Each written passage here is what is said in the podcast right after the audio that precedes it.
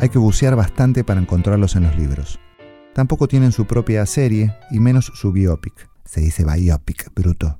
Pero escucha, un tipo que no solo es un gran escritor, sino también el consejero del presidente más importante de la historia de su país. Y además, junto con su hermano, inventa la palabra más determinante de nuestro futuro próximo. Dos mujeres que rompen todos los moldes de su época, al punto que, si hoy vivieran, también escandalizarían a nuestra sociedad liberal. Y un rockero célebre que fue borrado de la historia. Hoy la gran mayoría de nosotros desconoce absolutamente a todos estos personajes. Quedaron escondidos del otro lado de la luna. Acabas a saber por qué merecen ser historia. Soy Gabo Merlino. Esto es Cambalache, la historia del otro lado de la historia un espacio para deconstruir la historia, sus olvidos y malos entendidos, sus personajes, su música y sus libros. Antes de empezar, no te olvides de preparar tu trago ni de suscribirte a este canal. Y de paso danos like en la manito, porfa. Y recomendanos con tus amigos.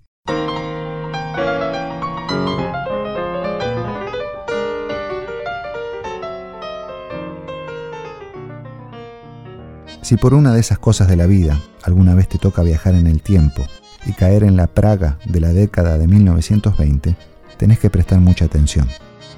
Seguramente, como buen turista, te vas a ir a dar una vueltita por el centro de la ciudad.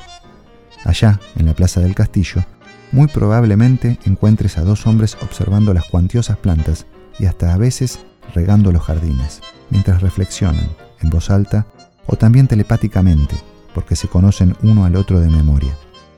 Pero no los dejes pasar, no son dos simples jardineros. Uno es el presidente de Checoslovaquia, el otro, uno de los más grandes escritores de ciencia ficción del siglo XX. Karel Kapek, el escritor, conoció a Tomás Masaryk, el presidente, en la Universidad Carolina de Praga. Masaryk fue allí su profesor de filosofía. Después, el destino los separó algún tiempo.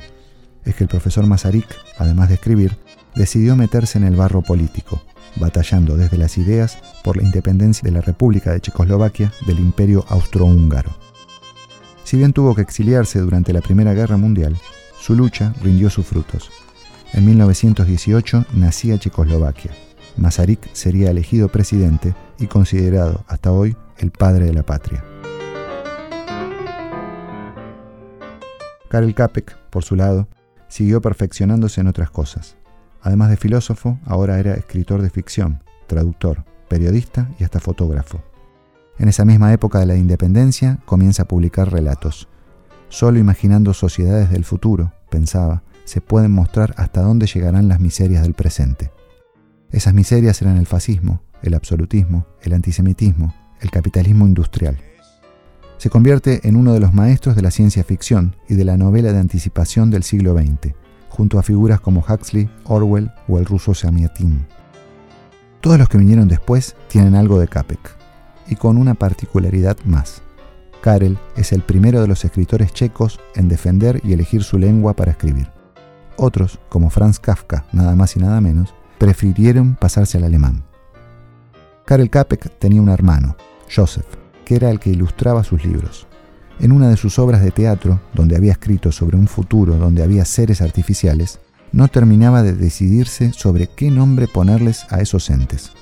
Su hermano le recordó que en la antigua Checoslovaquia, cierto tipo de esclavos tenían un nombre que sería apropiado para estos personajes, los robotas.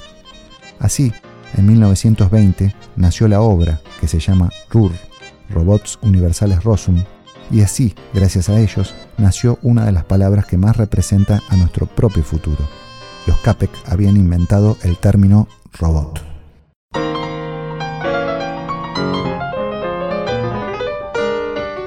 Para esa misma época, el joven Capek y el presidente Masaryk, que le llevaba 40 años de diferencia, profundizaron sus encuentros. Los unía, sobre todo, la pasión por la botánica.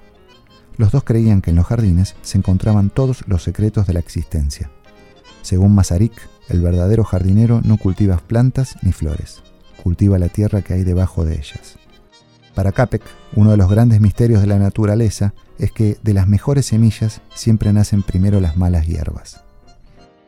Durante esa década no solo siguieron los encuentros, Masaryk volvió a ser reelegido no una, sino tres veces presidente de su país. Checoslovaquia sería el único país de la región en conservar un gobierno democrático en el período entre guerras. Sería también el país más desarrollado, con mayor cantidad de población alfabetizada y la economía más estable. Karel Kapek se convertiría en su principal consejero político. Mientras tanto, seguía escribiendo. En 1922, por ejemplo, publica La fábrica de absoluto, donde aparece por primera vez un carburador atómico. En 1929 es el turno de El año del jardinero, lleno de reflexiones filosóficas. Entre 1928 y 1935 llegan los tres tomos de Las conversaciones con Masaryk, donde vuelca sus charlas con el presidente. Y en 1936 su obra más famosa, La guerra de las salamandras, una sátira futurista sobre el nazismo que ya estaba acechando en la puerta de la historia.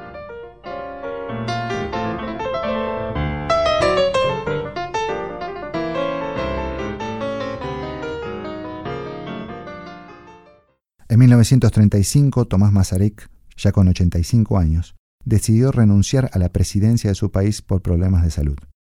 Al otro año escuchó con dolor de la boca de su amigo Karel Kapek una mala noticia. Karel era el candidato a ganar el Premio Nobel de Literatura, pero la Academia lo sacó de la lista al enterarse que Hitler lo tenía en el lugar número 2 de la lista de personas a ejecutar una vez que invadiera Checoslovaquia.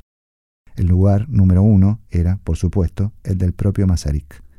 El tipo más malo del planeta se quería cargar a los dos jardineros.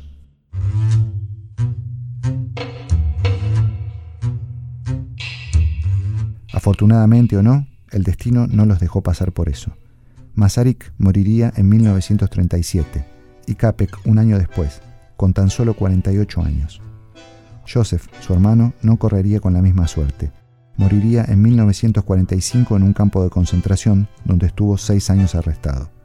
Es que en marzo de 1939 los nazis finalmente invadirían Checoslovaquia y destruirían definitivamente el sueño de jardines de los demócratas. Esta historia está dedicada a la memoria de Juan Forn, que fue quien me hizo descubrir a Karel Kapek, el hombre que escribió desde el pasado varios de los futuros que ya son presentes.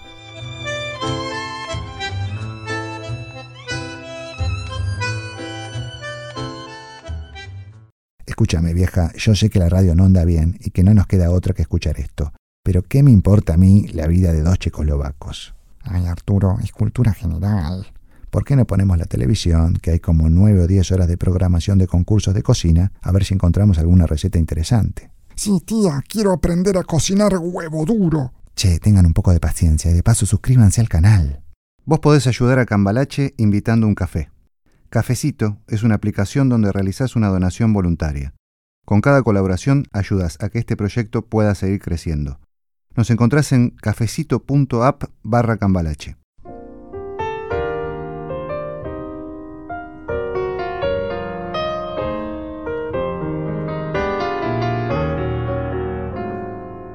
Quizás Lucy se ofendería conmigo si me escucha que la relato en femenino es que Lucy estaba tan avanzada que ni siquiera el lenguaje inclusivo de hoy tendría los elementos para describirla.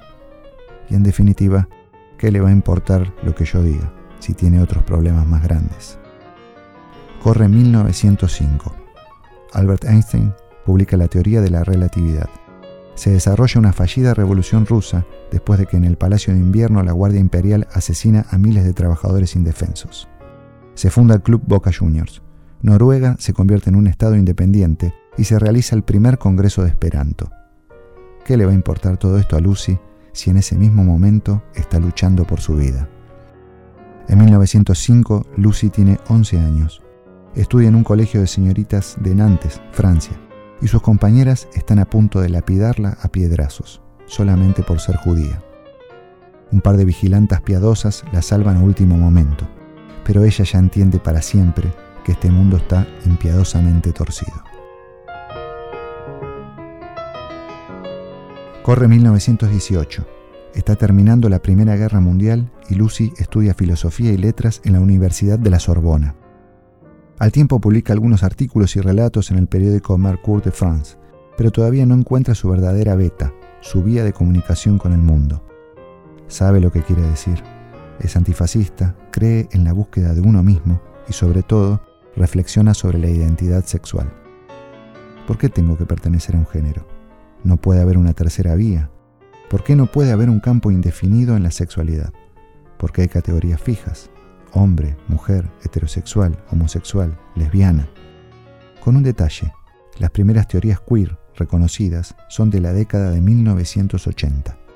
Lucy planteó todo esto 60 años antes y lo hizo como todo surrealista, en el campo de la acción.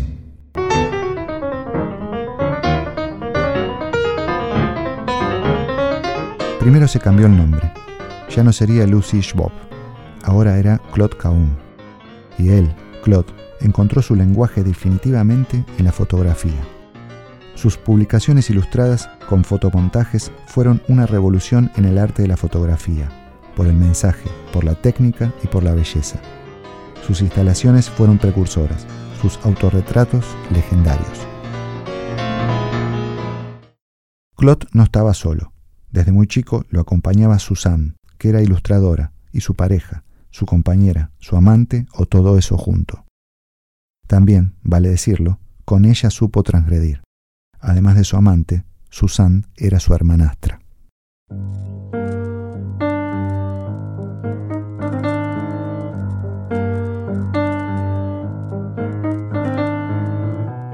En 1932, Claude Cahun se adhiere a la Asociación de Escritores y Artistas Revolucionarios, de origen comunista, e ingresa allí de lleno no solo al surrealismo, sino también al activismo político. Se relaciona con André Breton, René Crevel, Georges Bataille, todos los popes del movimiento. Durante esa década expone todo lo que puede y hasta es uno de los fundadores de la revista Contraataque. Durante la Segunda Guerra Mundial se instala con su amada Suzanne, que ahora en realidad se llama Marcel Moore, en la isla de Jersey en Gran Bretaña. Tienen un par de años en paz, hasta que en 1944 son detenidos por la Gestapo por participar en acciones de la resistencia francesa contra la ocupación alemana. Al poco tiempo, Claude fue sentenciado a muerte para ser doblemente fusilado, ya que además era judío. Milagrosamente otra vez logró salvarse de la ejecución gracias a la liberación de la isla por parte de los aliados el 8 de mayo de 1945. Sin embargo, su salud nunca logró recuperarse de ese tiempo en la cárcel y falleció tiempo después, en 1954.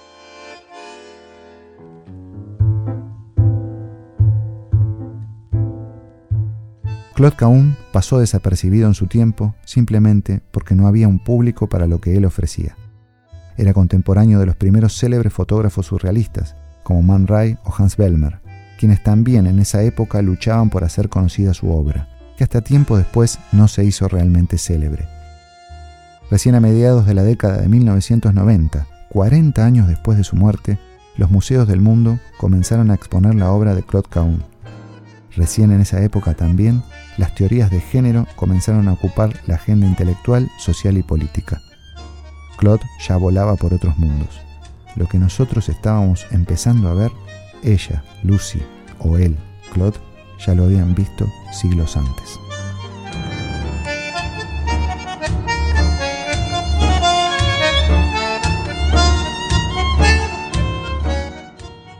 Este tipo va de mal en peor, que habla de géneros e identidades. Hay hombres y mujeres y yo soy bien macho. ¿Qué decís, Arturo? Hace como 10 años que no me tocas un pelo.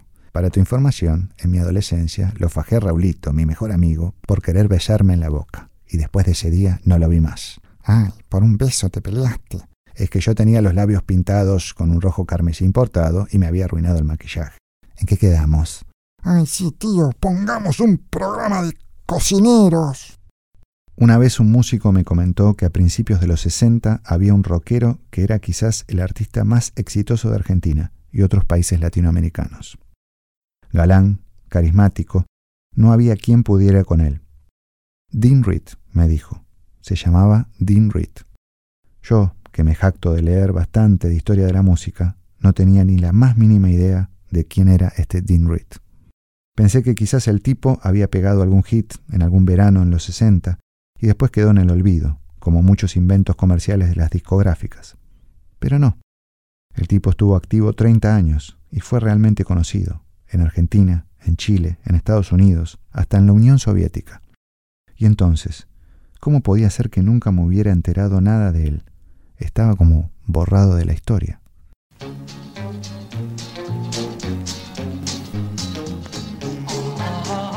Dean Reed era un rubio gigante de rasgos cinematográficos en la cara, que había nacido en Estados Unidos y estudiaba meteorología, aunque también le gustaba tocar la guitarra y cantar.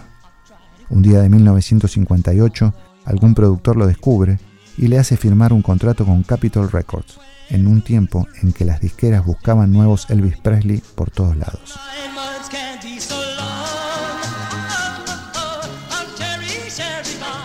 Belleza, movimiento de caderas y rock and roll en el repertorio ya eran suficientes para intentarlo. Dean Reed tiene todo eso. Graba dos temas, aparece en algunas telecomedias actuando y logra algo de fama en su país. Pero la cosa estaba difícil allá. Tenía demasiada competencia. Para suerte del rubio Dean, uno de sus temas, Our Summer Romance, fue un exitazo, pero en la otra punta del continente, en Chile.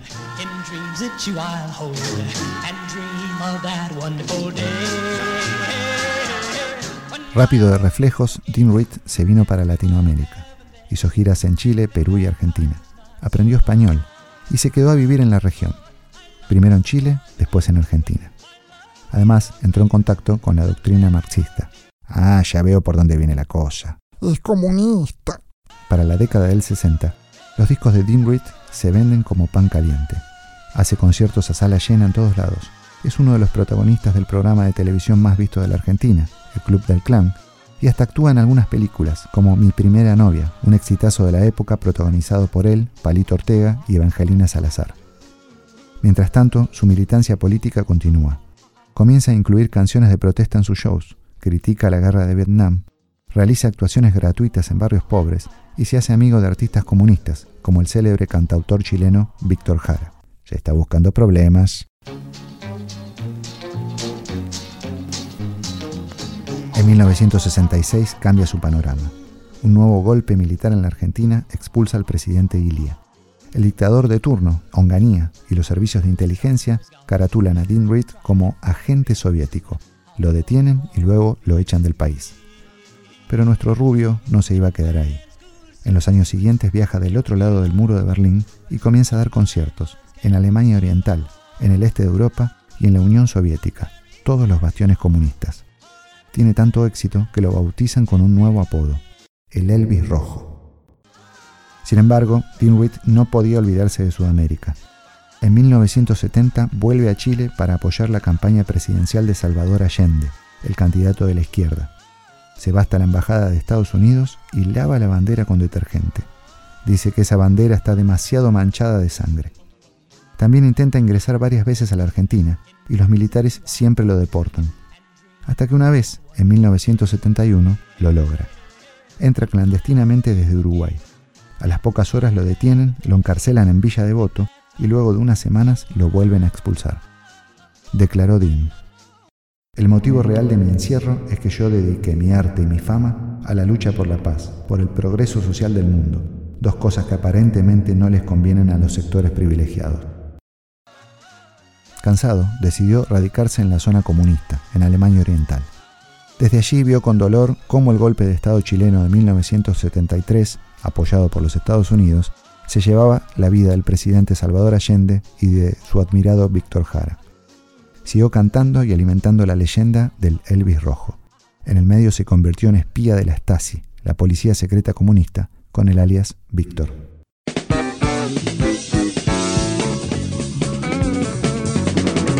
En 1978 pudo entrar a Estados Unidos, donde filmó una película muy mala sobre la vida de Víctor Jara. También hizo recitales cantando canciones de protesta y nuevamente fue a la cárcel. Hizo huelga de hambre y la Unión Soviética salió a pedir por su libertad. ¿Dónde están los derechos humanos en Estados Unidos? Dijeron los mismos soviéticos que también los quebraban todo el tiempo. Aunque esta vez tenían razón. El Elvis Rojo generó, él solito, un escándalo diplomático. Fue liberado finalmente y recibió el Premio de la Paz Soviética, el galardón más importante del mundo socialista.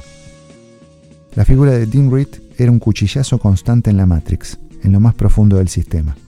Un hombre nacido en el Estados Unidos ultracapitalista, que simpatizaba con la Unión Soviética comunista, donde había triunfado con el rock and roll, la música que era estandarte del capitalismo que él mismo detestaba y que representaba la cultura del Estados Unidos que a él lo despreciaba.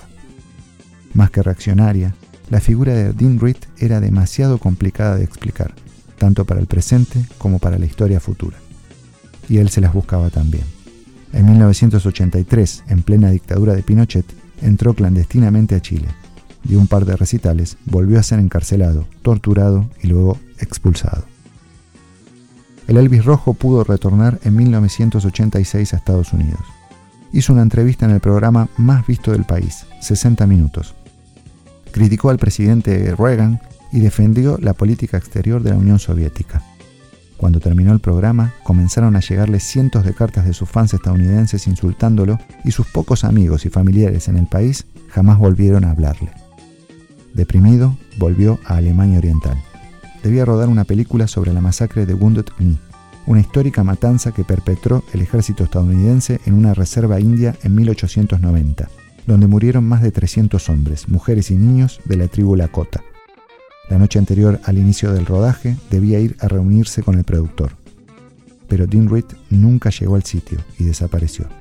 Cinco días después, su cadáver fue encontrado flotando en un lago. Tenía solo 47 años. Para confundirnos más, la Matrix nos llenó de teorías. Que estaba deprimido y se suicidó, que su esposa era también agente y espía y estaba implicada en su muerte, que la CIA se cansó de su rebeldía y se lo quiso sacar de encima, y muchas cosas más que jamás podremos comprobar. En una carta a mí mismo, Dean Reed asegura que estoy más convencido que nunca de que es obligación de cada hombre, sin importar si es carpintero, poeta, albañil o taxista, ser también parte de lo político, y participar en la vida de su barrio, país y planeta. Los políticos nos dirán que les dejemos el control de los países. Es como si los ladrones le dijeran a la policía que no los molesten mientras están robando a la gente.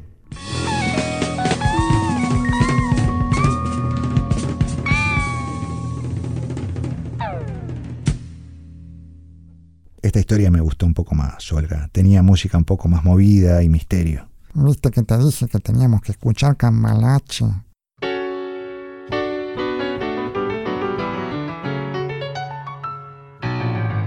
Dicen algunos que el inconsciente colectivo de la humanidad y la historia se unen en un relato de fantasía. Y allí, unidos, se encaprichan con los que los anticipan en el tiempo y en el devenir de los sucesos, los simples mortales que les marcan el terreno. En vida los maltratan, en la muerte muchas veces los olvidan. Karel Capek escribió Los secretos del futuro. Claude Cahun respondió en el pasado las preguntas del presente. Dean Reed rompió la lógica dominante de su tiempo política y territorialmente binario. La historia le respondió a su atrevimiento con los verdugos que tenía a mano. ¿Serán estos los mismos verdugos de nuestros tiempos?